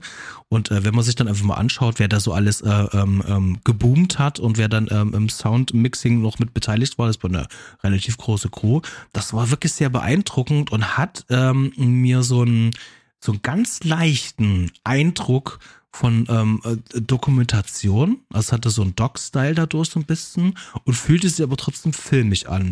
Ähm, weißt du, was ich meine? Ja, doch, das weiß ich, was du meinst. Und also das mit dem dokumentarischen Feeling hatte ich ja an mehreren Stellen, aber jetzt erst, wo du es sagst, fällt mir auf, dass ich das wahrscheinlich auch durch die Tonebene hatte, ja, und nicht nur durch, äh, also in Anführungsstrichen nur durch die äh, Einsprengsel mit mit den Kids und ähm, durch diese Aufhängerstory, durch die ähm, durch die Radiodokumentation, die er da macht. Mhm. Das ist spannend, dass du das sagst, weil ich ich glaube, da werde ich beim nächsten Mal, wenn ich den den Film schaue, noch mal mehr drauf achten. Mir ist aufgefallen, dass mir der ganze Klang des Films total gut gefällt, vor allem ich bin selber einer, der gerne mit einem Field Recorder irgendwo in der Landschaft steht und Dinge aufnimmt. Einfach Geräusche aufnimmt, weil ich finde, wenn man einen Field Recorder, also ein mobiles Aufnahmegerät in der Hand hält, Kopfhörer aufhat, dass man die Situation, in der man steht, wirklich nochmal ganz anders wahrnimmt, viel bewusster, viel fokussierter wahrnimmt, dass man nochmal ganz anders seine Umgebung hört und sich auch irgendwie auf eine seltsame Art nochmal ganz anders auf diese Umgebungsgeräusche einlassen kann. Mhm. Dass das noch mehr Tiefe gewinnt äh, und das jetzt nicht nur durch Lautstärke, sondern einfach, weil man diese Kopfhörer auf dem Ohr hat und so ein bisschen durch das Schwenken des Mikrofons auch äh, ein bisschen lenken kann, wohin man hört und das so ein bisschen mehr zielgerichtet lenken kann. Und ich finde, dass solche Dinge hat dieser Film und lässt mich das auch erleben, wenn ich, wenn ich den Film mit einer guten Soundanlage in einer guten Umgebung, äh, Umgebung ähm, ähm, genieße. Hast du den wieder mit Kopfhörern geguckt? Ja, ja. Ja, ja, auf jeden Fall. Ja, natürlich. Ja, ich glaube, das lohnt sich ja auch sehr. Ja, das hat sich, äh, definitiv hat sich das auch gelohnt. Und da steckt ganz viel Liebe drin. Und ich finde es auch sehr schön, dass der Film da auch äh, tatsächlich wirklich auch Kommentare auch auf das Boomen halt macht. Also wenn der Junge rumläuft, und das Mikrofon hält und äh, jemand sagt so, ähm, hat ihm schon mal eben gesagt, äh, dass er das vielleicht äh, nach oben halten sollte, dann kriegt er einen besseren Ton halt raus und äh, daraufhin dann der Kommentar kommt so, na, aber er muss es ja selber halt lernen. Ja? Und äh, das fand ich halt, ähm, hier werden auch wieder zwei Welten miteinander verbunden. Einmal sozusagen, wir kriegen eine tatsächliche Information, also einen Mehrwert und äh, trotzdem noch zusätzlich noch vermittelt, ähm, wie, ist es auch ein Film über das Lernen selber. Und das Lernen heißt halt auch Geduld mit jemandem zu haben. Also ihm das nicht nur zu erzählen, sondern jemand muss es selber manchmal auch erst erleben. Und ähm, damit macht er natürlich auch wieder einen sehr schönen Kommentar eben halt auch auf unser Schulsystem zum Beispiel. Das ist ja auch äh, überall auf der Welt ja ähnlich.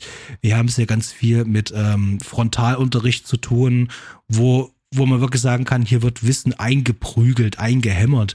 Aber dieses Erfahren und Erleben, das ist ja tatsächlich eigentlich so mit äh, das, das, das Wichtigste eben halt. Und das muss geleitet werden, das muss ein bisschen geführt werden. Und das braucht vor allem ganz viel Zeit und ganz viel Geduld. Und, und auch hier sagt der Film, ich gehe jetzt hier mal den Schritt weiter und zeige euch mal, wie man das zumindest im kleinen Rahmen machen kann. Finde ich stark. Mhm. Ja, total. Kinder lernen spielend. Kinder lernen mit Spaß am allerbesten. Ne? Und das dann auch wirklich so intuitiv. Und also ich, ich habe das jetzt in, an mehreren Stellen selber gespürt, jetzt im Alltag der letzten Wochen.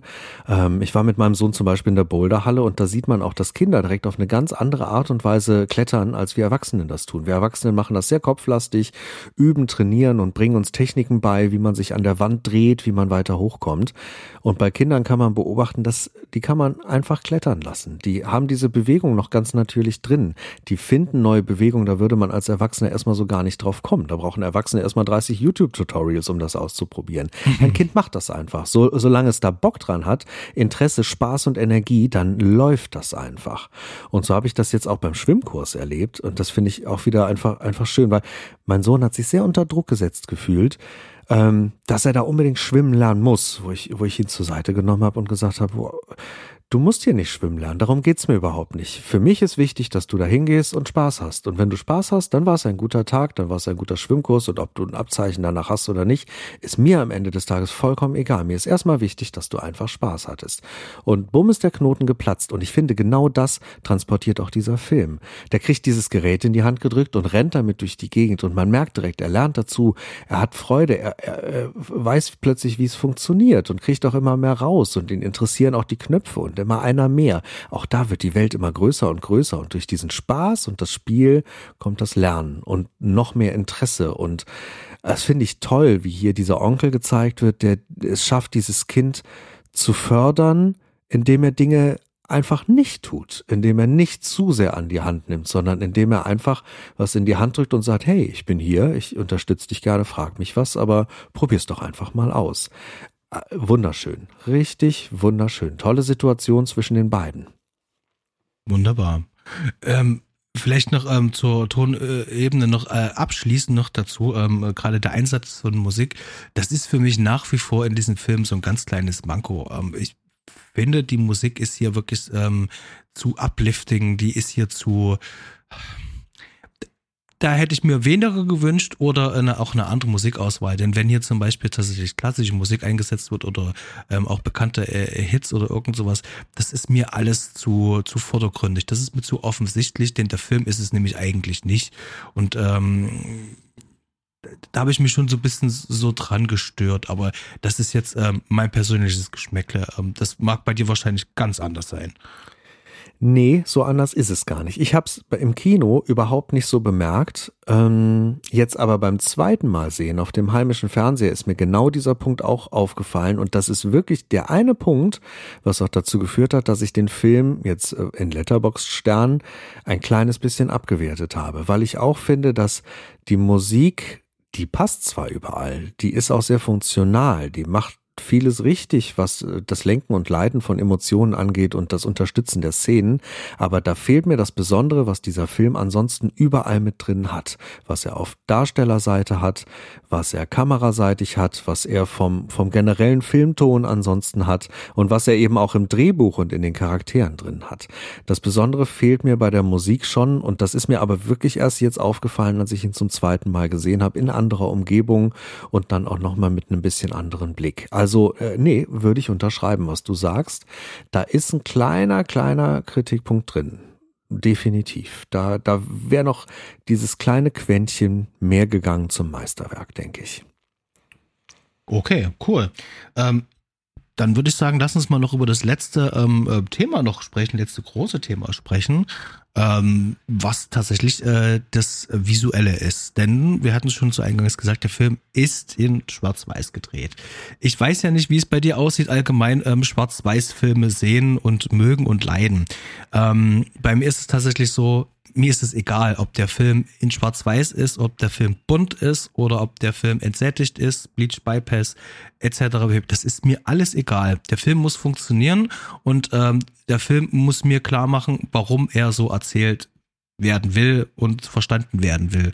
Und ich finde, dass dieses Schwarz-Weiß hier, und das kann man wirklich eigentlich überall nachlesen, ähm, ganz wunderbar, ähm, also der hat eine, also Mike Mills hat eine wunderbare Wahl getroffen, indem er sich entschieden hat, diesen Film schwarz-weiß zu machen. Denn ich habe hier eine Unmittelbarkeit. Ich nehme diese Orte nicht als diese Filmorte wahr. Also New York, Los Angeles ähm, sind nicht diese, ähm, diese, diese krassen Filmorte, wo du denkst, ah, jetzt sind sie am Sunset Boulevard oder ah, jetzt sind sie äh, äh dort äh, äh, Manhattan oder Brooklyn oder sonst irgendwas, sondern ich bin hier einfach nur in einer Großstadt, wo Menschen leben, die versuchen mit ihrem Leben klarzukommen. Also diese Unmittelbarkeit äh, wird damit automatisch erzeugt durch das Wegnehmen von Farbe.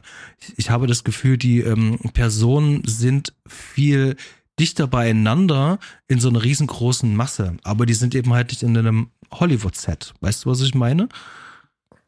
Absolut, absolut. Ich weiß, was du meinst und empfinde das, also bisher alles, was du dazu gesagt hast, ganz genauso. Ich bin, äh, ich bin auch nie festgelegt auf Farbe oder Schwarz-Weiß. Ich finde, da muss, muss die Optik dem Inhalt folgen. Und äh, äh, oder beziehungsweise nein, die Optik muss zum Inhalt perfekt passen. Und das ist hier absolut der Fall. Ähm, dieses Schwarz-Weiß ist, ist wirklich beeindruckend visuell.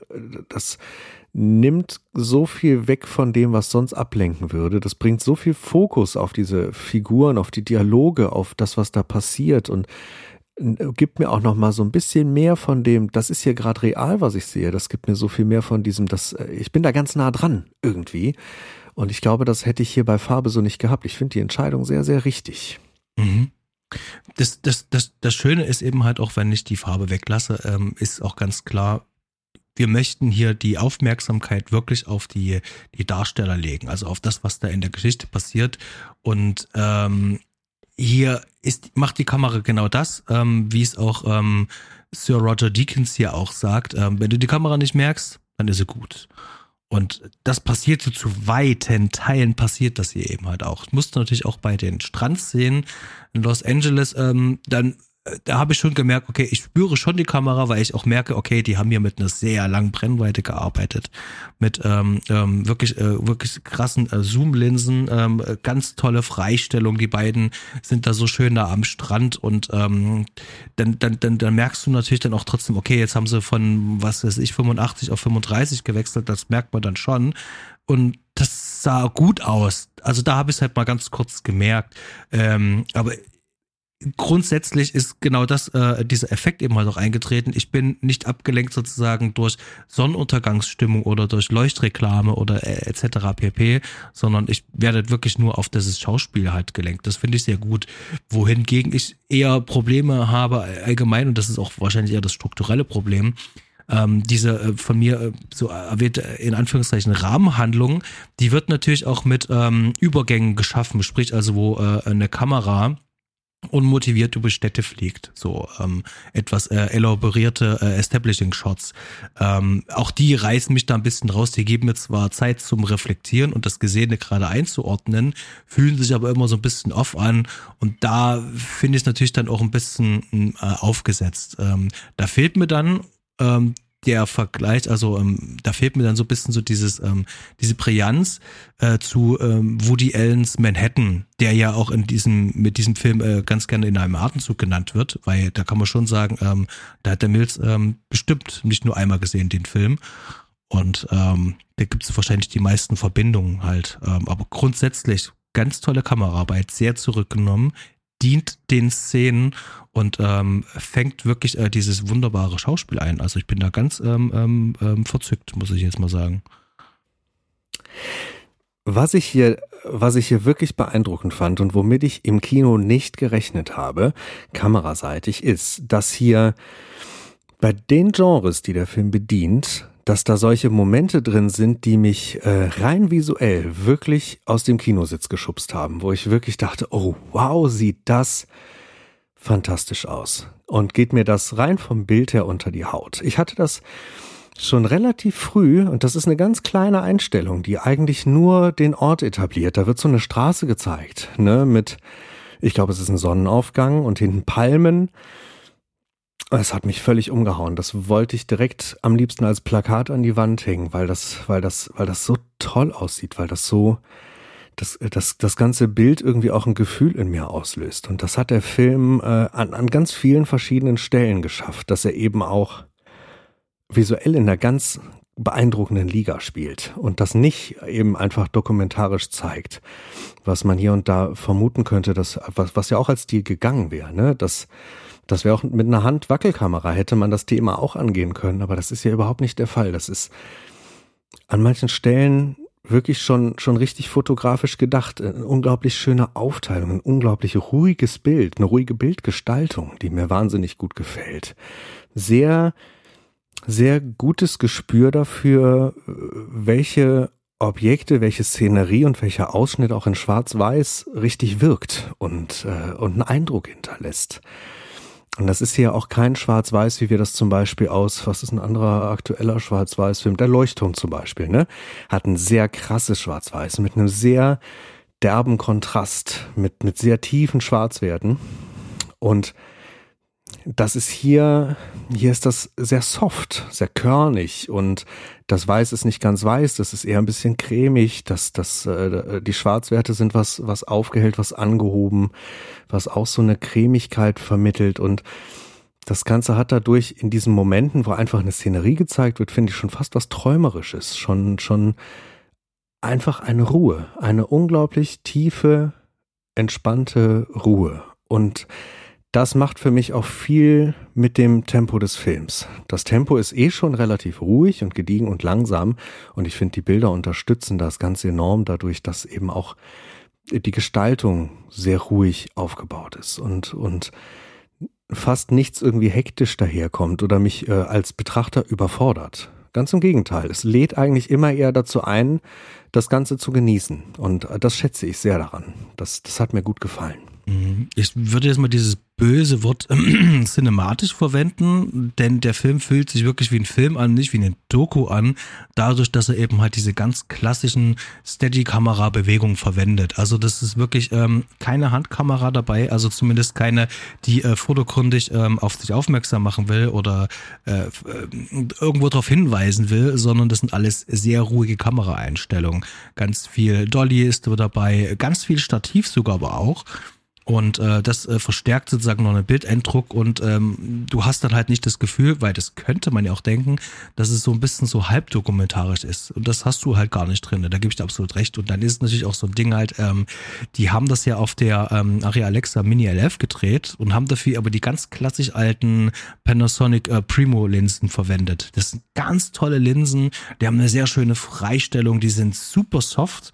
Und ähm, du kannst natürlich dann in der Post wahnsinnig viel rausholen halt. Also der, der, der Codec, der, der RAW-Codec halt von Ari, der ist natürlich wahnsinnig wahnsinnig stark. Also allgemein die Codecs von den neueren Kameras sind alle ganz gut, aber gerade mit dem Sensor, da kannst du wirklich ganz viel rausholen und du kannst natürlich halt auch diesen Look so schön soft natürlich dann halt auch unter Post machen.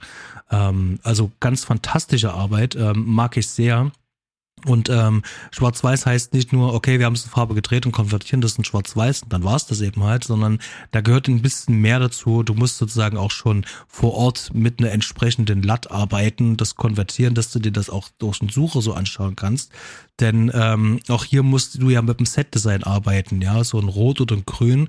Ähm, äh, das, das macht schon Unterschiede und das kann so ein Bild eben halt auch stören. Also muss das Set-Design und die Klamotten, also die Sachen, die müssen angepasst werden. Und äh, der Film wirkt nicht wie so ein Wimmelbild, sondern der Film sieht auch immer aufgeräumt aus. Und das ist kein Zufall. Also hier haben ganz viele Akteure dafür äh, gesorgt, dass der Film wirklich auch ruhig ist und nicht äh, ähm, aufregend ist. Und wir kennen das vielleicht auch so, um das jetzt auch zum, zum zu einem Abschluss zu bringen, so einem sinnvollen, vielleicht aus ähm, ähm, eher Amateur-Schwarz-Weiß-Filmen, die nehmen natürlich Schwarz-Weiß, um von den vielen Fehlern abzulenken, dass eben halt nicht so viel Geld für Set-Design und sonst was haben, wirken dadurch aber trotzdem irgendwie unruhig. Das kann man nicht so ganz klar ausmachen, ähm, aber das liegt meistens darin halt, du musst auch hier das Set-Design und alles äh, drum und dran abstimmen. Da nützt nicht einfach nur ein Schwarz-Weiß zu konvertieren. Und vielleicht hier an dieser Stelle nochmal eine Empfehlung für einen deutschen Film in Schwarz-Weiß. Und ich meine jetzt nicht äh, Himmel über Berlin, sondern eher ein etwas jüngerer Film, nämlich aus dem Jahr 2014. Oh boy. Ähm, falls ihr den noch nicht kennt, eine dicke Empfehlung. Ich habe ähm, Berlin noch nie so schön in Schwarz-Weiß-Bildern gesehen, wie eben halt über der Himmel äh, über Berlin. Das ist doch eigentlich, finde ich, ein schöner Schlusspunkt, weil ich habe auf meinem To-Do-Liste hier gar nichts mehr zu stehen. Ich bin eigentlich soweit durch. Wie sieht es bei dir aus? Hast du noch irgendwas, was du noch ähm, loswerden möchtest? Nö, gar nicht. Das sieht bei mir auch so aus. Wir sind äh, ziemlich genau durch den Fahrplan durchgerauscht. Ich hatte noch überlegt, ob wir noch über vergleichbare Filme sprechen, aber das haben wir eigentlich vorhin ja schon getan mit den Linklater-Werken. Man äh, kann ja vielleicht noch in die Richtung Coming of Age ein bisschen denken, dass man da noch so ein bisschen in die Stephen King-Richtung denkt, an irgendwelche Jugendlichen, die Bahnschienen entlang äh, tingeln und so weiter. Was, äh, was, ne, also ich mag diese Genres einfach, aber also am Ende haben wir das alles erwähnt und ich glaube auch, wir können in Richtung Fazit schlittern. Dann gib doch gleich mal vorweg. Hau raus.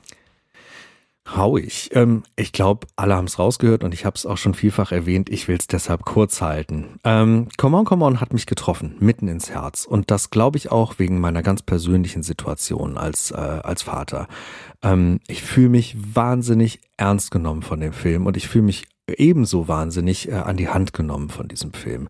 In Situationen mit reingenommen, äh, die mich wirklich beeindruckt haben, die mich auch wirklich bewegt haben, was wenige Filme schaffen. Also ich, ich gucke ja wirklich viel. Ich sehe viele verschiedene Dinge, aber es ist, es ist eine ganz kleine Ausnahmeerscheinung, dass äh, ein Film so schafft, mein Herz zu berühren und auch meine Gefühle so sehr anzusprechen, wie Come On, Come On das geschafft hat. Und deshalb kann ich eigentlich abschließend nur sagen, ähm, anschauen. Der Film hat Aufmerksamkeit verdient. Der Film hat verdient, gesehen und erlebt zu werden. Ähm, ich hoffe auch, es gibt in dem ein oder anderen Kino vielleicht auf kleinen Open Airs in irgendwelchen Städten äh, vielleicht Wiederaufführungen, so dass man das auf der großen Leinwand erleben kann. Denn ich glaube, genau da gehört dieser doch recht kleine Film eigentlich hin. Auf die große Leinwand mit großen Boxen, mit, mit Ruhe und einer guten Umgebung. Und ich glaube, dann ist das eine ganz, ganz tolle runde Geschichte, die man so erleben und zu einem ganz, ganz wunderbaren Abend machen kann. Also, klare Empfehlung, Come on, come on ist super. Macht unglaublich viel Spaß. Mhm. Basti. Ich schließe mich dem jetzt einfach mal an. Ähm, ich habe im Gespräch eigentlich alles gesagt, was es dazu zu sagen gibt und ähm, kann auch wirklich sagen, also das ist wirklich nach wie vor ein Film, den würde ich ganz gerne wirklich nochmal in so einem kleinen Programmkino sehen oder eben halt, wie du es gesagt hast, im Sommerkino draußen. Da passt er hin. Eine ganz tolle ähm, Filmempfehlung von dir, schöner kleiner Film. Hm, vielleicht nicht ganz äh, super perfekt für mich, aber trotzdem ähm, einer äh, der erhellenden ähm, ja, Momente der letzten äh, Filmtage bei mir. Und ähm, ja, der geht auf jeden Fall auch mit in die Sammlung rein. Vielen Dank für die Empfehlung, liebe Udo. Das freut mich sehr, unglaublich gerne. Sowas, ich, ich mag das, solche Dinge auszugraben. Und ich hoffe auch äh, draußen, dass die Hörer, dass da der ein oder andere, die ein oder andere dabei ist, äh, wo dieser Film äh, auf der, auf der, auf der, auf der Mattscheibe landet und irgendwie auch einen Platz im Herzen findet. Das würde mich sehr, sehr freuen. Genau. Jetzt vielleicht noch äh, letztens abschließend noch, ähm, ich verlinke mal noch einen kleinen Artikel ähm, der ist erschienen und zwar in der Süddeutschen Zeitung, ähm, weil das Thema Muttersein hier auch noch gut thematisiert wird. Ähm, das hat hier geschrieben, die ähm, das hat geschrieben die Susanne äh, Wahabat C. Ähm, ich hoffe, ich habe den Namen richtig ausgesprochen. Verzeihung, wenn ich das falsch ausgesprochen habe. Verlinkt den Artikel runter. Ähm, ist eine schöne Ergänzung ähm, zu unserem Gespräch und ähm, bringt auch nochmal ein paar Punkte auch noch mit auf. Und ja, das war's von meiner Seite für heute. Udo, es war ein schönes Gespräch. Hat mich sehr gefreut. Und ich freue mich schon auf das nächste Gespräch. Ähm, da wird's ein wenig ähm, strange, kann man sagen. Ich freue mich auf jeden Fall und äh, ja, ich danke auch dir fürs Gespräch. Das hat sehr viel Spaß gemacht und ich bin froh, dass ich diesen Film mitbringen durfte und äh, ja, freue mich auf alles weitere. Bis dann. Und ihr da draußen, vielen Dank fürs Zuhören. Habt eine schöne Zeit. Bleibt alle gesund. Bis ganz